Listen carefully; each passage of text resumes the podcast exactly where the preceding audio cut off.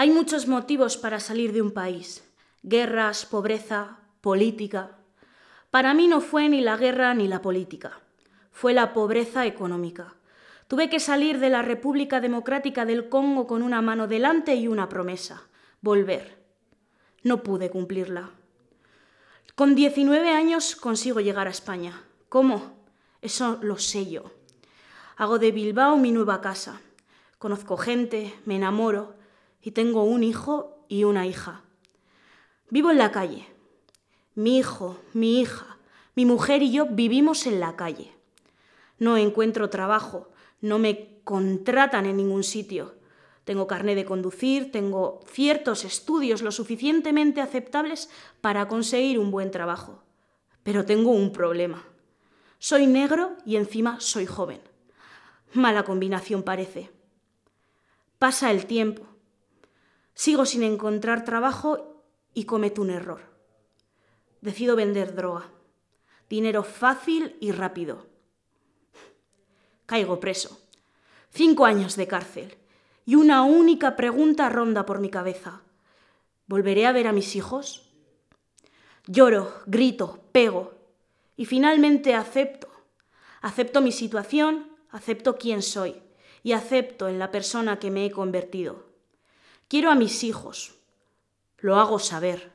Informo mi intención de recuperarlos. Me ponen condiciones, las acepto. Ten buena conducta. Fórmate, asiste a cursos, lo hago. Pasan cuatro años largos. Puedo salir. Duermo en la cárcel, pero puedo salir. Vuelvo a verles. Han crecido. Se les ve sanos. ¿Sabrán quién soy? No. Es normal. Seis y siete años tienen. Tenían dos y tres cuando les dejé.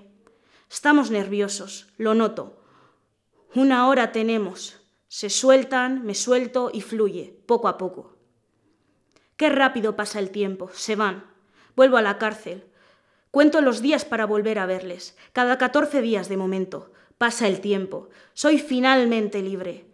Veo a mis hijos una vez a la semana, me integro en la sociedad, me mudo a la capital vasca, encuentro trabajo, encuentro una casa y por el camino me enamoro. Me siento fuerte, valiente. Yo puedo con todo y así fue. Pude con todo. Recuperé a mis hijos, me casé y tuve otros dos hijos. Felicidad absoluta.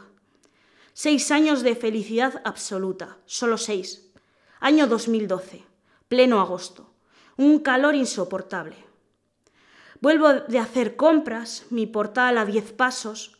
No me siento bien, me duele el corazón. Caigo, se me cierran los ojos. ¿Me he muerto? Sí, murió. Mi padre murió ese día. Un infarto al corazón.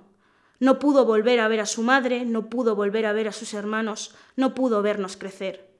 Su muerte no fue culpa de nadie pero la falta de oportunidades por su color de piel, por su procedencia, por su forma de hablar, sí fue culpa de muchas otras personas. Él salió de su país en busca de algo mejor y se lo negaron. La vida de mi padre fue dura. Su historia, una más entre millones de inmigrantes que se ven obligados a emigrar y lo que encuentran muchas veces es peor que la razón por la que se van.